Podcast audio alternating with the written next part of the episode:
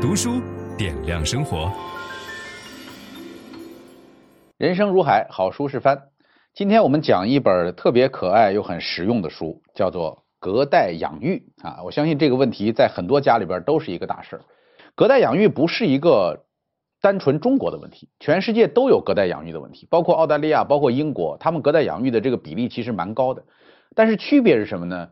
就是在于隔代养育的时候，祖父母和孩子相处的时间。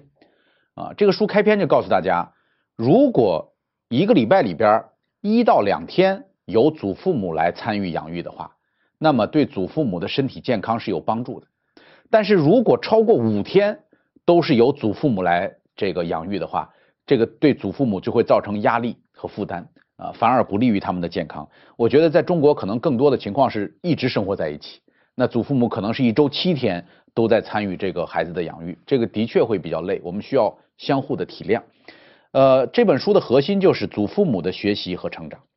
我们讲过家庭的觉醒，你就会知道，不是我们要改变孩子，而是孩子要给我们带来改变。那你说祖父母都六十岁、七十岁了，还有改变的可能性吗？你如果了解这本书里边。描述的孩子在零到五岁的发育过程，我相信祖父母也是爱孩子的，他也应该能够跟着一起成长。呃，有几个原则，第一个就是这个父母对祖父母的理解和帮助啊，就是我们要知道老年人的身体状况不如我们那么强，所以我们需要对他们有更多的感激之情。同时，祖父母要学会尊重父母的决定。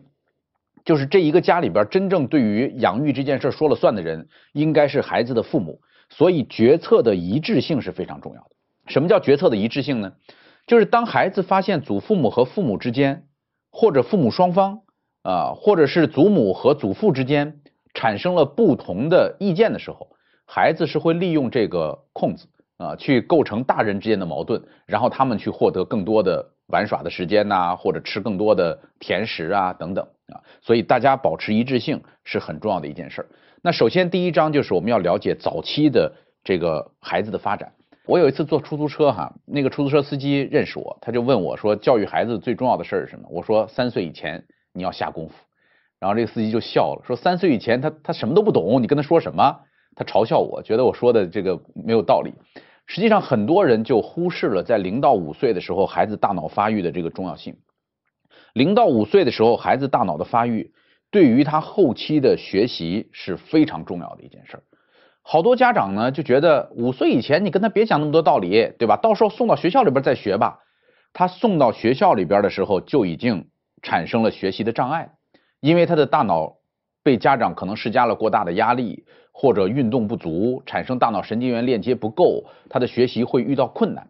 所以，我们在这本书里边要解决的问题就是，祖父母如何跟父母配合，让孩子在学龄前，也就是五岁以前，能够充分完善的去发育自己的大脑，建立足够丰富的大脑神经元链接。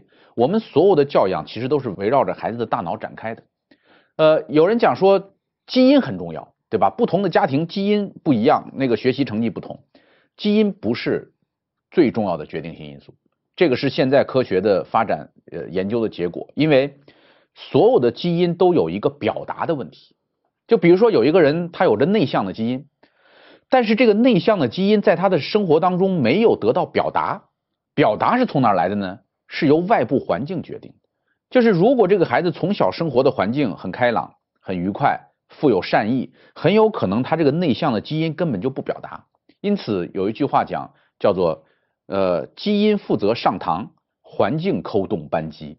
这个所谓的环境扣动扳机，就是我们的生活环境会决定着基因的表达状况。大脑内部链接有一连串的这个数字，我觉得有必要给大家念一下，因为这个数字是相当震撼人心的哈。呃，你们就知道我们在零到五岁之前对于孩子有多么的重要。大脑在宝宝出生时就有超过一千亿个神经元。然后，当你的孙子孙女接触到大量生活经验时，连接的神经元数量将迅速增加，大脑结构也将变得更加复杂。在孩子一岁时，脑容量会翻一番，新的连接以每秒超过一百万的速度形成。就是你要知道，你跟孩子互动的时候，每一秒钟，他的大脑当中增加一百万个神经元连接。在个体成年早期，大脑将拥有超过一百万亿个连接，其中有百分之九十是在五岁前发育完成的。在二十五岁以前，大脑依然存在着活跃的变化。就是现在大家知道为什么祖父母参与养育的这段阶段特别重要了吗？因为一般祖父母的退出都是在孩子上了学以后，所以在祖父母参与的这零到五岁的过程当中。孩子将完成大脑百分之九十的神经元链接术，所以萨提亚当年就讲过，说大人没法教孩子，大人只能够给孩子创造学习的环境，因为大人根本教不了孩子。孩子在三岁以前所学到的信息量是今后人生的总和，你通过神经元链接就能够看得到。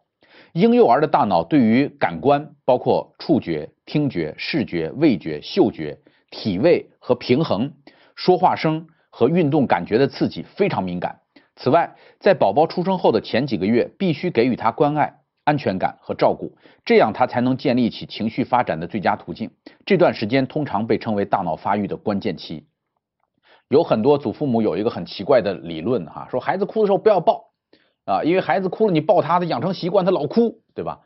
呃，实际上这个是错的，因为当孩子哭你不理他的时候，这个孩子的安全感会下降。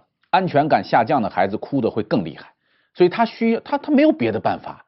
小孩子在襁褓当中的时候，他没有任何别的办法能够保护自己，只有通过哭喊，把这种痛苦投射在你的心里，你才能够去照顾他。因此，小孩子哭喊是他唯一的方法。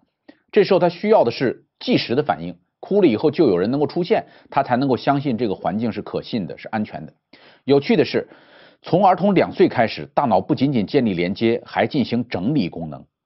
通过修剪、清理未使用的大脑连接，这一过程可以消除不活跃的神经元，从而提高大脑网络运作的效率。所以，这个。两岁时形成的神经元将有多达半数在十岁时被清理，这就是为什么与学龄前不学习新语言的儿童相比，接触多种语言的儿童能更能在外语学习上达到类似母语的水平。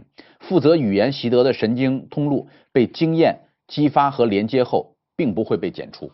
就是，呃，小孩子如果希望能够把一个语言学到母语的水平，那肯定是越早接触越好。甚至有的孩子生活在一个。德语加法语加英语的这个环境下，他三门语言都可以融合，甚至还能创造出这个新的词汇。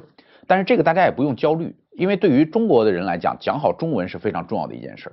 所以等他成年以后，到了小学、中学再学英语或者再学德语，只是不达到母语的水平，但是够用是肯定没问题了。大家千万不要过于焦虑啊，这只是一个这个科学上的一个研究，这个。大脑发育呢，有如下几个阶段，我们来看看这个相应的标准哈。零到六个月的时候，大脑要发育到通过自主反射刺激感官和运动，那么关键的技能就是翻滚，还有把头抬起来，头部的这种控制，这是零到六个月要做到的。六到八个月的时候呢，大脑要能够感觉刺激运动，用感觉来刺激运动，所以这时候他要学会腹部贴地缓慢的爬行啊。八到十四个月的时候。他应该学会攀爬、蹑手蹑脚的移动。十二到十八个月的时候，要学会行走。这个时候，大脑的发育就是运动能够刺激感觉。分享知识是一种美德。当我们每一个人都在不断地分享知识给这个社会的时候，我们这个社会将会变得越来越好。所以，如果您喜欢这本书的内容，把它分享到您的朋友圈当中，或者给到您指定的某一个人都可以。您关心谁，就把知识分享给他。谢谢。本音档是由樊登读书小草远志提供。解锁本书精华解读全集，请搜寻 triple w 打 d u s h u 打 com 打 t w。